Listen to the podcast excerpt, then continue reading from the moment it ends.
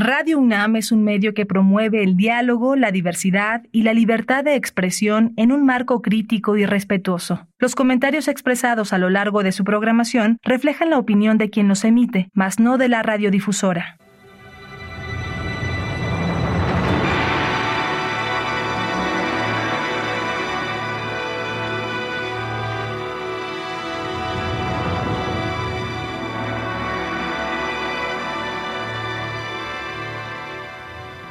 Radio Universidad Nacional Autónoma de México presenta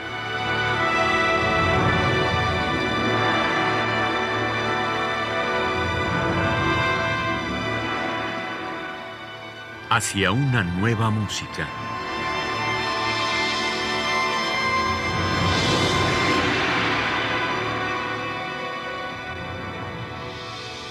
Programa a cargo de Ana Lara. Muy buenas tardes, bienvenidos a una nueva música. Soy Ana Lara y el día de hoy tengo como invitado especial a Charbel Pimentel. Bienvenido, Charbel. Gracias, gracias, querida Ana. Tú te has especializado en los últimos años en la traducción de libros sobre música. ¿Cómo es que llegaste a ese mundo rarísimo? Fue una cosa muy orgánica porque yo quería ser director de orquesta. Entonces estudié en la Superior de Música pero pues después de cuatro o cinco años de que no iba a ningún lado mi carrera como, director, pues me frustré y, y me salí. Y obviamente después de su consecuente crisis vocacional, tuve que decidir qué quería hacer. Y siempre había tenido una relación cercana con el inglés por la música, porque a mí me, me, me daban ganas de saber qué decían las letras. Entonces crecí escuchando The Beatles y, o The Smiths ya más joven, entonces quería saber. Y entonces vi un día un anuncio de una escuela de estas que llamamos Pato, y era la carrera de interpretación y traducción. Entonces fui, en el plan de estudios se prometían maravillas, entré, al final académicamente igual no fue tan robusto, pero me, me conecté así. Claro que al principio pues traduje cosas de lo que fuera, de hecho, traducía muchos documentos legales en italiano, cuestiones de marketing, así, o sea, entonces yo me veía a mí mismo como, como músico frustrado, desertor, eh, que después, que, ¿de qué trabajas? Ah, pues soy intérprete y soy traductor. Pues ahí como, pues ya, ¿no? Hasta que se fue volcando de a poco y justo por ahí de hace unos 10 años yo quería traducir a un poeta italiano que se llama Fabio Scotto y mi mejor amiga que tú conoces, Alma Rodríguez, la saxofonista, ella y su pareja de entonces, Omar López, en este, me, me escucharon hablar de ese poeta y me dijeron, ¿qué estás traduciendo poesía? Ese Omar me, entonces me presta el libro del cuerno del diablo. Mejor traduce esto, que nadie más ha eh, traído español y que no sé qué. Entonces yo ese proyecto lo llevé a Mexicanísimo junto con Omar porque él tenía ahí tocaba y no sé qué, con Luis Jorge Arnau, que es el director de esa editorial. Y pegó, fue mi primer texto de música en serio, además que le tengo mucho cariño a ese libro porque fue mi primera traducción publicada. Y de ahí como que tomé la decisión un poco más consciente. Ok, quiero traducir literatura, pero además quiero traducir cosas de música porque están, están muy pegadas pues a mí. Y y nada, diez años después sigo buscando, dando lata, no es, eh, ya hablaremos supongo, no, no es tan sencillo, ¿no? Porque hay mucho, hay mucho desconocimiento, el mercado editorial no es fácil y menos con un nicho tan, ¿no? Y luego si me quiero meter a cosas de música contemporánea, más pues, peor, ¿no? Sí, pero es cierto que nos hace mucha falta tener mm, libros importantísimos traducidos al español eh, y tampoco es fácil encontrar buenos traductores porque, mm. como tú sabes, eh, hay un lenguaje musical muy específico que no cualquiera puede puede traducir si no es músico. Bueno, pero el día de hoy vienes a hablarnos de un libro fantástico que se llama El arte de los ruidos de Luigi Russolo. Cuéntanos un poco cómo fue que se te ocurrió traducir este libro en particular. Pues como muchos proyectos, unos los busca uno y otros parece que, que hayan maneras de encontrarlo a uno, ¿no? Entonces por ahí de... Yo empecé a trabajar con este texto por ahí del 2016, eh, hay, un, hay un editor que se llama, de cariño, Michi, a quien le mando un saludo, y a él, él tiene una colección en su editorial de Leatur que se llama El latido de la máquina. Él llegó con el capítulo de, sobre el arte de los, eh, de los sonidos de la guerra, que es un capítulo dentro del libro. Que es increíble ese que es una locura porque es así como un punto de vista, este, así como bien beligerante y además con una onda ahí nacionalista de la época, pues. Pero entonces lo traduje, lo, empecé a trabajar ese texto. Tristemente nunca vio la luz, creo que se publicó digitalmente. Y entonces, pues ya, se puso en pausa el proyecto y tiempo después, eh, gracias a la doctora Patricia Castañeda de la Universidad Iberoamericana, entré en contacto con el doctor Juan Alcántara, que es poeta, pero está, tiene una fijación con la música, como dice, como dice Patricia, que aparte es mi pareja, con los ruiditos, tiene una fijación con la música de ruiditos. Entonces, en la Ibero no hay nada de música, no hay, o sea, pareciera que no, no, no es terreno fértil, pero le encantó el proyecto a Juan y, y, como ensayo y pensamiento musical, pues propuse la traducción ahí. En ese momento se estaban liberando los, los derechos porque ya había cumplido 100 años eh, el texto, entonces ya no había que pagar derechos y se alinearon todas las cosas, así que ya lo traduje como, como un texto completo, no solo como el capítulo. Conseguí el facsímil porque es una edición descontinuada, hay por ahí PDFs, y, pero es como además una figura ahí de culto ruso. Para, sí, absolutamente. Bueno, cuéntanos quién era Luigi Russolo. Russolo era un pintor eh, italiano que se adhirió al movimiento futurista de principios del siglo anterior con Marinetti y, con, con, Pratella y todos ellos. Pero él era como que ya un pintor consumado cuando él narra en el libro que después de asistir a, conciertos de, música nueva, se le ocurre así como una epifanía eh, que también necesita una música nueva, el futurismo, ¿no? Que no hay nadie haciendo música nueva y que no hay nadie abogando por, la, por las bondades en ese entonces, las bondades de la era industrial ya en su máximo apogeo, ¿no? La, electricidad, de, los caminos pavimentados, la, máquina como una realidad en Los primeros coches, porque bueno, habla siempre de los caballos y los coches. Ah, de los pistones, ¿no? Por ejemplo. Sí, sí, sí, o sea, él quedó, habrá quedado fascinado, así como, como los pintores futuristas, pues las estructuras metálicas y esta cosa como de lo enorme. Entonces Russolo se pues se, se, compromete con esto sin ser, ya hablábamos antes de empezar el programa, sin ser un especialista en música, ¿no? Él, él nunca, nunca niega que no haya sido estudiado, digamos, entre comillas, pero, pero pues propone también, como todos los futuristas, propone derribar todo y... O sea, estamos hablando de, em, él empieza su, su trabajo en 1913 más o menos y, dura como hasta el 24 por ahí, ¿no? Y crea estos instrumentos, los este, intona rumori. Cuéntanos de, los instrumentos. Los, los intona rumori, eh, que yo propongo una, una grafía nueva en el libro para decirles intona rumores. Eh, lo que él busca es, me, pongo a pensar en lo que ahora son los samplers, ¿no?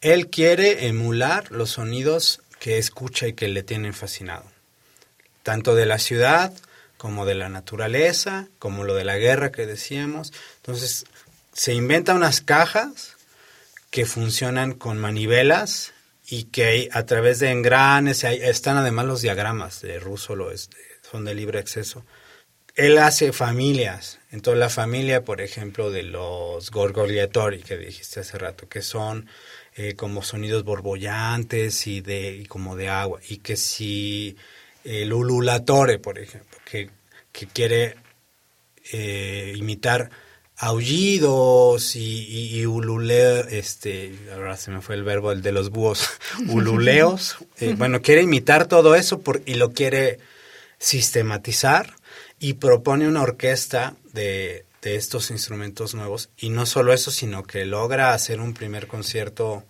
eh, con, con todos estos instrumentos, como con ocho o nueve instrumentos, que obviamente debe, debió haber sido una locura el público ir a escuchar un concierto y enfrentarte con puro ruido. Sí, hay cuenta que eso es muy interesante, esto en Milán, ¿no? Y él, él eh, llama a algunos músicos eh, profesionales para ensayar y a los músicos al principio que estaban muy reticentes de pronto les empieza a interesar y empiezan a encontrar un sentido de esto y hacen el concierto con el teatro lleno, cuentan, ¿no? Y este y, y claro, una, una parte del público estaba allí, sobre todo el maestro, creo que había un maestro del conservatorio con sus alumnos, deciden hacer ahí un, un, escándalo. Un borlote, sí. Y mientras Russo lo estaba concentradísimo y no se dejó distraer, el resto de los futuristas deciden ir a golpear a, a los las sí. Muy divertido. Me recordó a, esta, a esta anécdota que, que también está como muy en el imaginario de de la gente a, las, a la que nos gusta la música nueva, nueva, ¿no? Ya de 130 años. la anécdota de cuando se estrena la consagración de la primavera, en donde hay tomatazos y abucheos y todo. Y acá me dio, me dio risa porque, bueno, está el abucheo, está la resistencia, pero aparte se hacen de golpes, ¿no? Y él, y él termina con una apología diciendo que ganaron los, que los otros les fue peor y así como muy simpático. De hecho, me gusta mucho como como, como introducción al libro, ¿no? Porque es, Sí, me tomé muy en serio la cosa, pero la anécdota está... Es muy divertida. Y, y, y sí, efectivamente, 1913 es el año que se, que, que se estrena también la consagración de la primavera. Y es el año también, creo, bueno, también hablas en la introducción sobre eh, Julián Carrillo, mm. que también él estaba buscando estos sonidos entre los sonidos, que es de lo que habla también Rusolo, ¿no? Eh, bueno, eh, me, propusiste que escucháramos eh, la lectura del manifiesto, no de Russolo, sino de otro de los grandes futuristas. Cuéntanos. De, ah, sí, tenía dos opciones. Una es el manifiesto de, de Marinetti, en una grabación histórica de él, pero, pero creo que estaría más interesante la, un poema que él lee, que se llama La batalla de Adrianópolis, y que en el libro hay una un extracto grande de ese poema. Entonces yo me basé para traducir el, el poema, me basé más bien en la lectura, de, porque gráficamente no, no, supongo que no tiene tantas herramientas la imprenta de ese entonces, o sea, por ejemplo, hace entonces va haciendo las R's que disminuyen de tamaño. O sea, tipográficamente era interesante, pero no, no alcanza. Pero sonoramente tiene cosas como bien, bien simpáticas. Entonces eso igual para la gente que después le, caiga el libro en las manos, está, está bueno. Eso, eso propongo. Pues vamos a escuchar entonces un fragmento de este poema. Bombardamento di Adrianopoli. Parole in libertà. Ogni cinque secondi cannoni d'assedio entrare spazio con un accordo. Ten! Tutum! Ammutinamento di 500 echi per accannarlo, minacciarlo, farfagliarlo all'infinito. Nel centro di quei tantutum piaticati, ampiezza 50 km quadrati, balzare, scoppi, calci, pugni, batterie, tiro rapido. Violenza, ferocia, regolarità.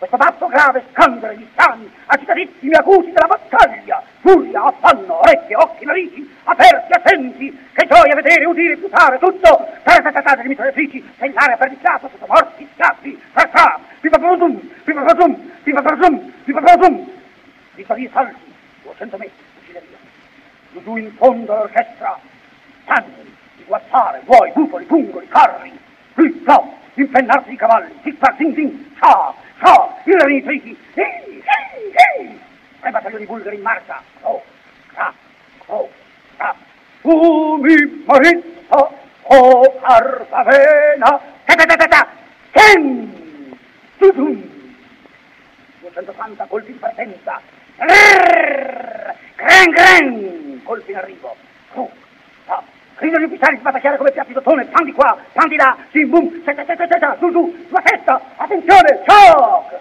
Vampe, vampe, vampe, vampe, vampe, vampe, vampe, vampe, ribalta di forti, vampe, vampe, vampe, ribalta di forti, vampe, vampe. Laggiù, dietro quel fumo, Sucri Pascià comunica telefonicamente con 27 forti in turco e tedesco. Allò Ibrahim, Rudolf, allò, allò, attori e ruoli, echi suggeritori, scenari di fumo, foreste, applausi, odore di fino sangue e perco, non sento più i miei piedi gelati, odore di marcio, timpani, flauti, clarini, dovunque basso alto, uccelli cinguettare, beatitudine umbriaci, ci, ci, ci, ci, ci. I pazzi, pazzoni i professori d'orchestra, questi bastonatissimi, suonare, suonare, grandi fragori, non cancellare, anzi, precisare ritagliandoli, minutissimi dettami biechi, tum tum tum, tum tum tum, tum tum tum, tum tum, Marizza, Tungia, fiumi illustri, ragazzi. Pericolava la sua gamba insanguinata ascoltando glu glu di lacrime e ricordi verdi, monti rodopi ritti.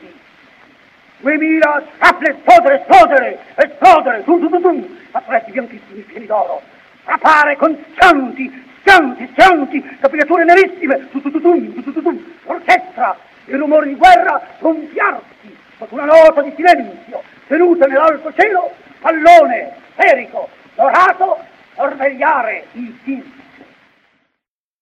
Bueno, escuchamos un fragmento de eh, la música futurista, el arte de los ruidos de Filippo Tommaso Marinetti.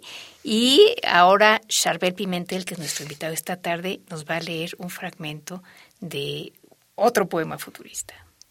Violencia, fiereza, regularidad, ese bajo grave, caer sobre las entrañas turbas, agitadísimas, agudas de la batalla, orejas, ojos, narices abiertas. Qué dicha ver, escuchar, olfatear, todo, todo, ta ametralladoras chillar, croc, crack, shumi, rrr, disparos que llegan, croc, crack, flama, flama, flama, flama. Es eh, un pequeño extractito, justo que tiene mucho ritmo y que, que eh, sugiero que esto se lea después de escuchar el audio o al mismo tiempo de escuchar el audio. Sí, es muy interesante todo este esta propuesta de, de los futuristas y en particular de, de Russolo y, eh, y sí me gustaría que platicáramos un poquito más sobre el tema de la guerra, porque ese es un capítulo absolutamente mm. impresionante. Nada más pensar que Russolo con sus otros colegas estaban en, en, plena este, Primera Guerra Mundial, que fue terrorífica, y él se está fijando en los ruidos es impresionante y, y, puede reconocer si es una metralleta porque el sonido de la metralleta suena así, si es la otra, el, el otra arma porque entonces e, esa suena de otra manera uh -huh. y, y, te hace un recuento fabuloso de los sonidos de la guerra. Sí, de, incluso tiene la capacidad de reconocer si, lo, si los disparos son de fusiles austriacos eh, y se pregunta qué es más musical, ¿no? Si un, un eh, pues un misil cayendo eh, contra la, en contra de las líneas enemigas, claro, eso es la más la mayor música. Y aquí aquí hay que hacer una precisión. De, eh, el ruso lo vivió las dos guerras y si bien se lee mucho nacionalismo aquí, porque muchos futuristas se embarcaron gustosos a la Primera Guerra Mundial con este, como mucha gente, ¿no? Eh, con esta idea de de las guerras todavía del siglo XIX, en donde la gloria y no sé qué, el honor, y, se enfrentaron con el horror de la, máquina moderna eh, en la guerra. Eh, después ellos se desencantaron y se, y se desentendieron del fascismo. O sea, en cuanto Mussolini subió al poder, ellos eh, dijeron como, ah, ¿qué hicimos? ¿no? Entonces, claro, la guerra debe ser una cosa horrible. Ahora, ahora lo vivimos en tantas cosas tan horrorosas pero, pero la obsesión que él tiene para fijarse en, en, dentro de estos horrores y hablar, por ejemplo, de este soldado alpino que pega el, el, la oreja al, y se da cuenta de cuántos vienen en el batallón patrullando y no sé qué, porque supongo que Rus, o sea, como cualquier genio creativo, eh, tiene una capacidad de obsesionarse fantástica, ¿no? Y de aislar ese tipo de cosas en las que quizá otro pues, solo habría estado buscando sobrevivir y, y, y, también pues uno tiene que romantizar las cosas ahí. Bueno, claro, claro, naturalmente. No, pero él dice ahí una cosa también súper interesante y que es mucho más actual de lo que uno, uno pensaría, que eh, la, la, vista engaña, ¿no? Y que y, en cambio el oído no. Y esa es, un, es una cosa súper interesante eh, y, y bueno, esa es una de las cosas. La otra que, que también me parece muy interesante es que él está, está buscando todos estos sonidos como, como Carrillo también, que están entre la entre las notas, entre las notas temperadas, ¿no? Y, em, y propone también una escritura que es, eh, que es muy cercana a la escritura que se empezó a utilizar en los años 50 por Xenakis y, por tantos otros, ¿no? Con esto, los glissandi. sí. y eso me parece bueno, todo me parece muy revolucionario en una época en que evidentemente era tildado como de un excéntrico rarísimo y que estaban seguros que eso no iba a tener ningún futuro. Y es el presente. Sí, sí, sí. Y, y además qué contradicción que un pintor de profesión, de oficio, diga que hay que, que desconfía de la vista Exacto. ¿No? Y que el oído no, el oído no traiciona. Y sí, la otra parte también es bien interesante, la grafía que él propone. Creo que parte de dos lugares. Uno es la revolución por la revolución, vamos a, a el sistema, no sé qué, y al final él dice, ay, pero como yo tampoco estudié tanto y, no sé tanto de teoría musical, mejor sí nos quedamos con el pentagrama, ¿no? O sea, vamos a tirar todo, pero espérate tantito, deja ahí el pentagrama y vamos a usarlo en nuestro favor. Y de hecho, eh, algunas indicaciones para, para cuartos de tono y, y, octavos de tono eh, tienen similitudes entre la escritura de Carrillo y de y lo que él propone, ¿no? Con los puntitos. Eh, sí, pero fíjate que también Carrillo, eh, pero él sí lo llevó más lejos, él sí propone lo de los números. Sí. Y este y, y lo dice, esta es una opción, pero es una mala opción, lo cual, por supuesto que tiene razón, porque es más complicado estar leyendo diferentes números que, bueno, mira, la escritura musical le costó varios siglos ¿no? Y todavía sigue evolucionando, así es que cambiarlo...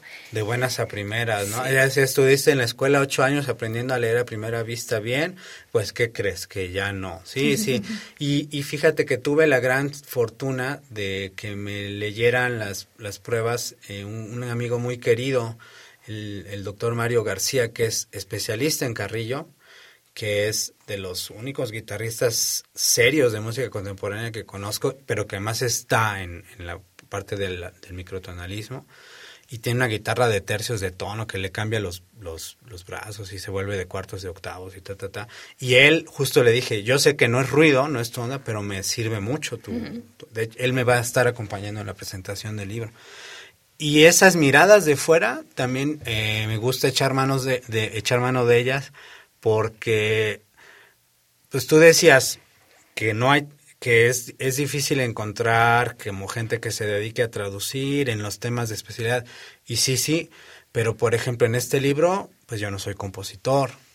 Entonces tengo que ponerme a investigar tengo que llamar y preguntar no y, y a lo mejor eso solo hay un un otro loco en todo el país que se dedica a esto, ¿no? Y que de repente ves que está construyendo entonar rumores en su casa. Si un día me toca traducir algo de Nancarrow, pues estaría de lujo ir a ver sus, sus pianolas, ¿no? Eh, entonces sí, la, me, me, parece atrevido, me parece que le iba por buen camino y que qué bueno que no se dejó desanimar, ¿no? Por sus propias, eh, pues llamémosles incapacidades teóricas. O sea, como que él dijo, no, bueno, no importa, ¿no? Bueno, y además tenía razón, porque él estaba revolucionando la manera como escuchamos. Bueno, si te parece, Charbel, vamos a escuchar un fragmento de, del despertar de una ciudad, Risveglio di una città, eh, en donde justamente él explica qué, qué es lo que se imaginaba, ¿no? Escuchando justamente que, que las eh, los coches y los caballos empiezan a pasar qué otros sonidos de qué otros sonidos la, la electricidad pasando por los cables eh, el, tranvía no el, que, que, fue un invento de bueno o sea que se que se normalizó ya a principios del, del siglo XX no el tranvía con con estas líneas ahí que todavía en algunas ciudades de de Europa se funciona, ¿no? Con coches nuevos. Eh, las, las tuberías, las tuberías con, con el agua, o sea, todos los servicios que modernizaron las ciudades. Que nosotros ya no los escuchamos, pero que en ese entonces, para gente sensible como él, era, eran muy atractivas. Ajá, y, que se volvieron molestos, ¿no? Yo, vivo yo vivo, donde vivo, la ventana da División del Norte y, y, pasan los motociclistas a las 12 de la noche y ya quisiera ver a Rúsolo ahí, o sea, a lo mejor saldría a aplaudirles, ¿no? Bueno, mira, tú dices eso, pero entrevisté hace, hace unas semanas a Héctor Infanzón, que vive en el centro, y me decía, yo adoro salir a la ventana y escuchar ese ruido. Bueno, pues vamos a escuchar entonces de eh, Luigi Russolo, Risveglio di una città, el despertar de una ciudad.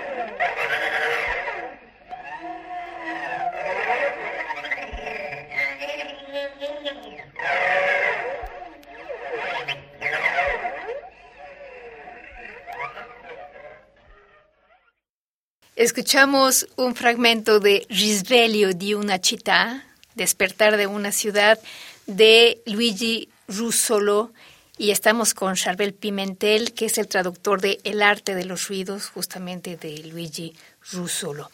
Em, bueno, nos hablabas un poquito de los diferentes instrumentos y este que siguió él construyendo a lo largo de, su vida, ¿no? Cuéntanos un poquito más de, esta historia. Tristemente no pude en mi investigación ir a conocer ninguno de los instrumentos en vivo porque no estaban cerca. Eh, pero sí, después él, él perfeccionó sobre, sobre todo los sistemas de manivelas y, y, de, y unas palancas con las que hacía los efectos de glissando. ¿no? y habrá hecho otros tres, cuatro que ya no aparecen en la clasificación, y pero que además, pues, eh, que, como quedaron destruidos en las, en las guerras, sus instrumentos, pues nunca más volvió a dar conciertos. Él, regresó a pintar y como que se retiró un poco del, del medio musical. No sé, por ejemplo, en, ya en estas cosas como más de, del chismógrafo, no sé a quién conoció antes de morir. Él se murió en los 40, no, no, en los 50 se murió.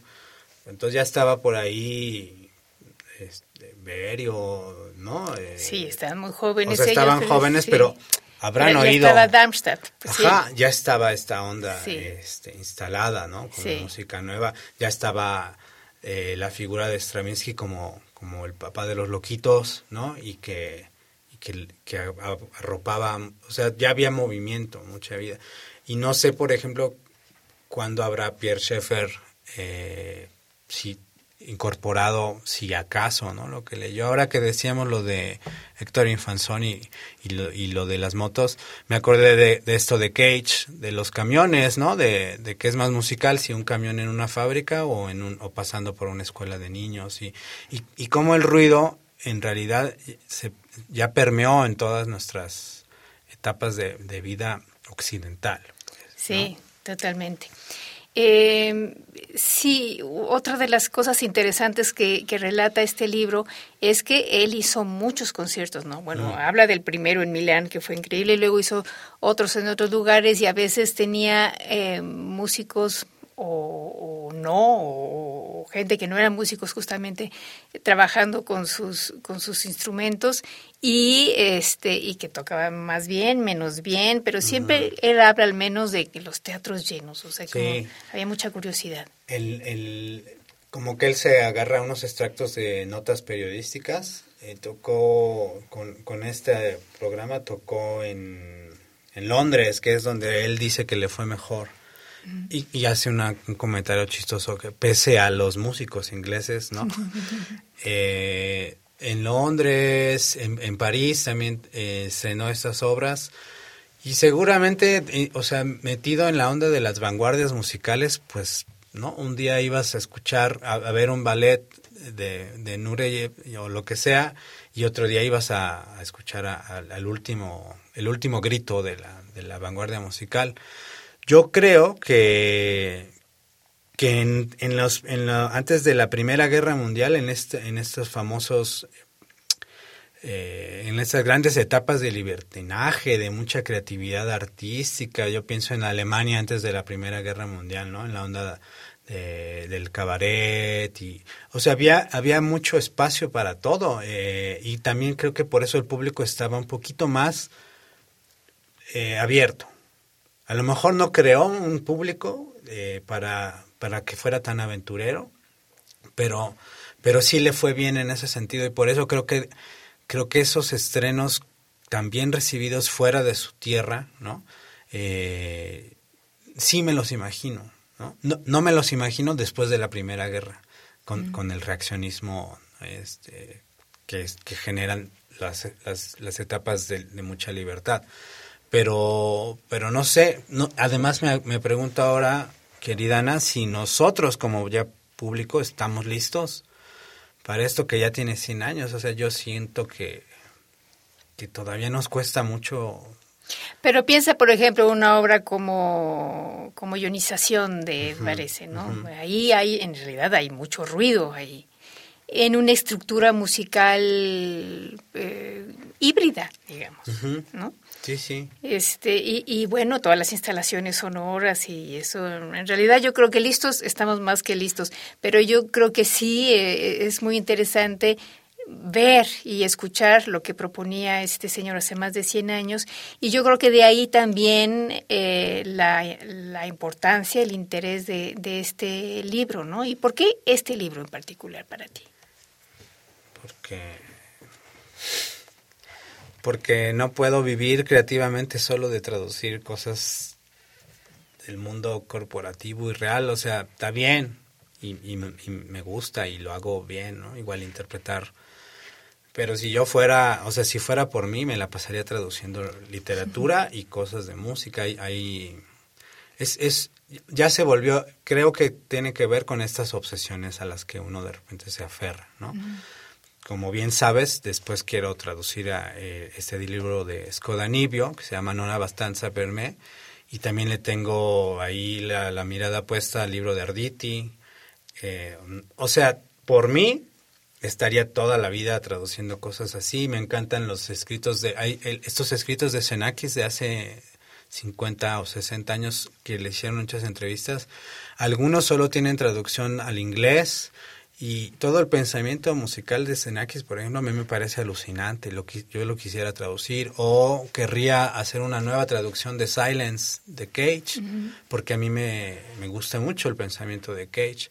Está el libro de de hay un libro de Sherrino y hay y, o sea sí y no mándenme hay... sus libros y yo y, y, vemos cómo que se que se financien pues pero por por qué el arte de los ruidos porque hay una pulsión creadora en, la traducción literaria Ana. así como un intérprete si a lo mejor le preguntaras ahora que fue la presentación del maestro Arditi ah y por qué y por qué le gusta tocar ¿Por qué le gustaba tocar a Ligeti cuando era joven? ¿Cómo que por qué? O sea, porque te apasiona y te enloquece y no puedes ya tocar otra cosa. Yo creo que también va por ahí y aquí hago un mini comercial. Traduje junto a una colega una novela epistolar sobre dos críticos de música que se agarran del chongo eh, metafóricamente por un concierto de una pianista china la novela se llama Piano Chino y es de un autor suizo que se llama Etienne Barillier. Y, y es también, o sea, caí en blandito, pero es un proyecto, ahí por ejemplo lo busqué junto con Lucrecia desde el principio, escribirle al, al, autor, investigar la situación de derechos, conseguirte el editorial, tenértelas que ver con todos esos procesos que a veces en la parte creativa no estamos tan acostumbrados, ¿no? Esto que ahora se llama gestión cultural. Y yo quiero, yo, yo quiero seguir en ese camino. No me, no me, no me lo puedo negar. Es, yo creo que es pulsión creativa. Charbel, ¿dónde se puede conseguir este libro? Ay, este, conmigo, eh, es, está ya una edición digital en la página de la Universidad Iberoamericana. Uh -huh en la, en la Universidad Iberoamericana directamente. Eh, hay una cosa ahí que yo no acabo de entender con la distribución de, de los títulos de la, de, la, de la Ibero como editorial, pero, pero va a estar, eh, seguro se quedaron volúmenes ahora que tuvimos una presentación en la increíble librería, ahí en la Condesa. Eh, ahí se pueden conseguir, se puede escribir directamente al, al departamento de de letras de la Ibero o al departamento de, de, publicaciones más bien de la Ibero. Entonces, por ejemplo, las librerías chiquitas, independientes de estas tan lindas que ahora abundan, si quieren tener 5 o 10 ahí a consignación, es, es bastante fácil, ¿no? Sí, sí, están en librerías los libros de esta editorial, pero hay que hacer como un proceso de un poco levantar la mano. Uh -huh. ah, si no encargarlo en las librerías y los consiguen. Si no encargarlo uh -huh. en las librerías y si se consigue. De, de hecho, el libro eh, se presentó eh, ese día en, en, la increíble librería y también lo fuimos a presentar a la, a la feria de Guadalajara, uh -huh. en, dentro del stand de la Universidad Iberoamericana, ¿no? Ahí hubo un espacio para, para presentarlo. Padrísimo. Bueno, vamos a escuchar un fragmento de los Intona Rumori, en este caso el Gorgoliatore, que tú traduces como... Eh, lo, no, no lo traduje como digamos en su significado, sino más bien solo le cambié la, la palabra gorgoliatore, pero yo diría así como borbollador. O...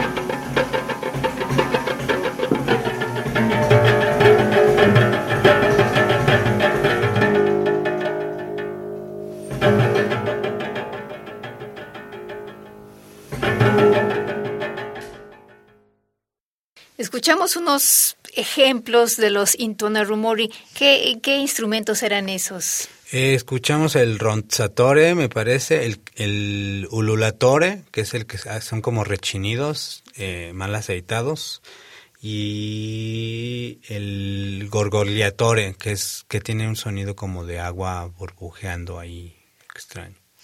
Estamos platicando de este libro que se llama El arte de los ruidos de Luigi Russolo en traducción de Charbel Pimentel con quien estamos platicando esta tarde. Y Charbel nos regala un libro para que el que el primero que nos mande un mensaje aquí a Radio UNAM, ahorita nos va a decir Alejandra a dónde pueden mandar el mensaje, pues tendrá este libro que vale muchísimo la pena, se los recomiendo, además es muy divertido y este y se lee muy fácilmente porque la traducción es muy buena. Ay, gracias, qué, qué, halago este, escuchar eso de, ti, querida Ana.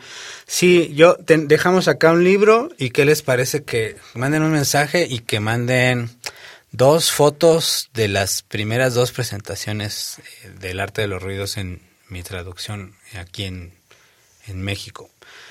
Eh, hay otra traducción, hablamos la otra ah, vez por mensaje, de los colegas de Dobra Editorial, y que me parece muy interesante que haya salido casi simultáneo.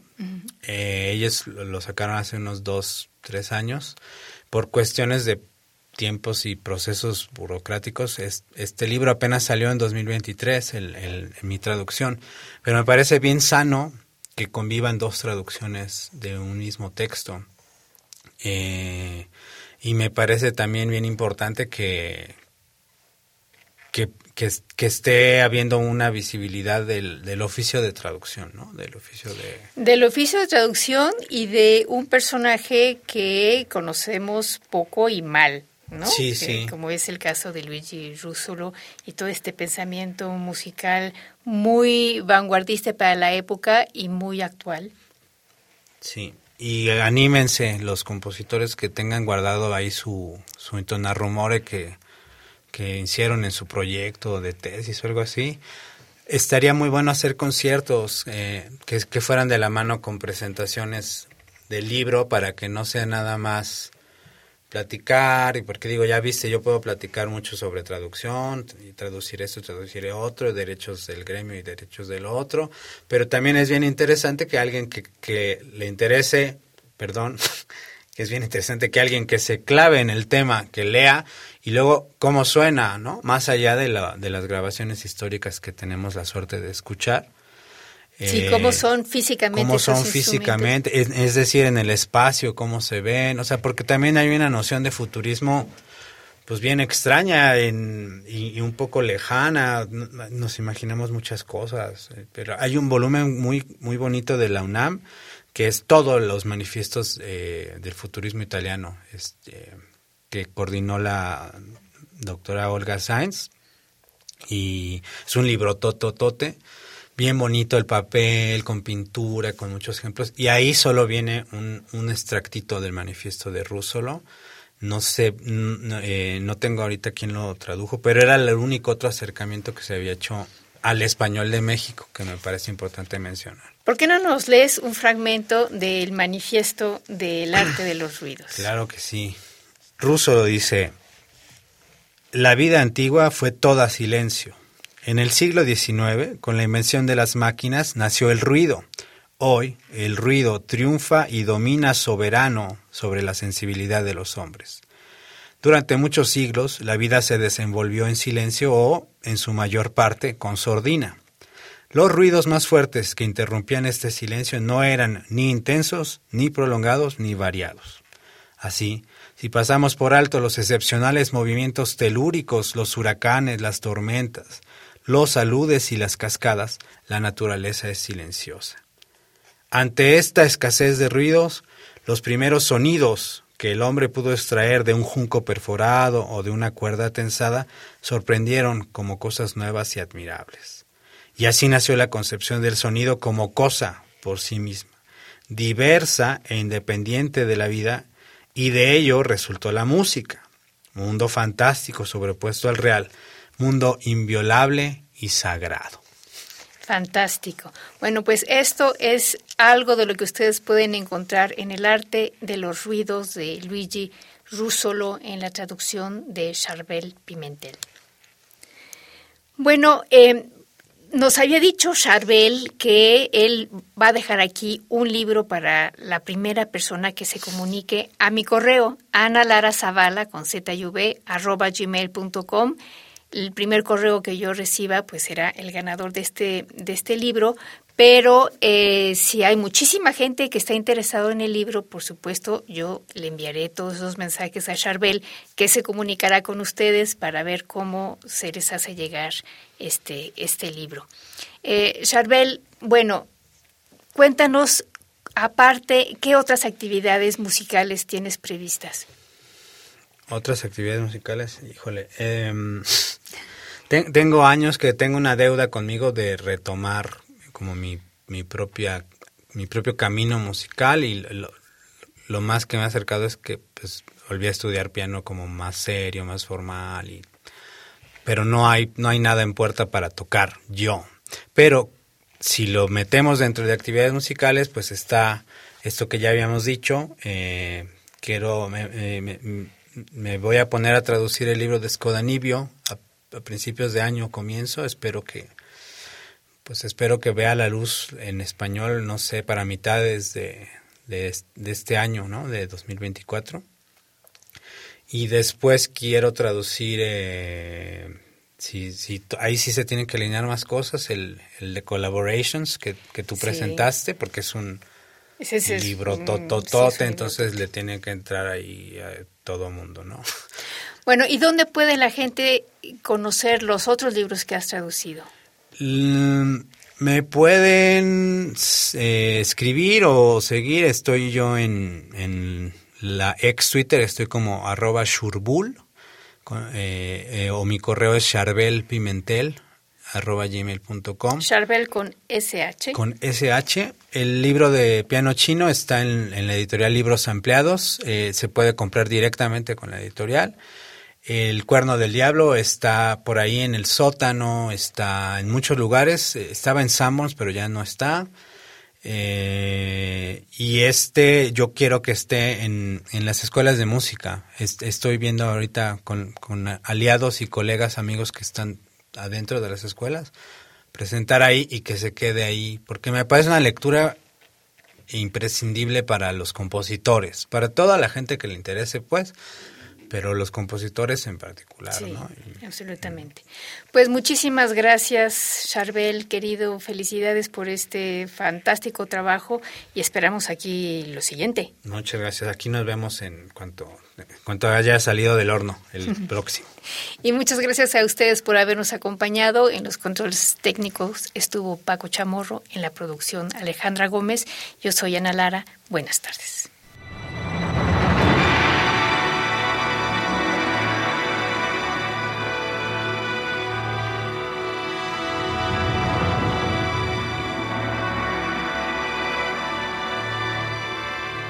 Radio Universidad Nacional Autónoma de México presentó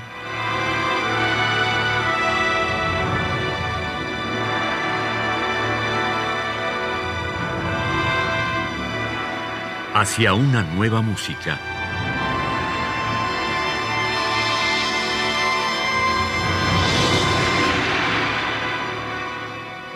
Programa a cargo de Ana Lara. Radio UNAM. Experiencia sonora.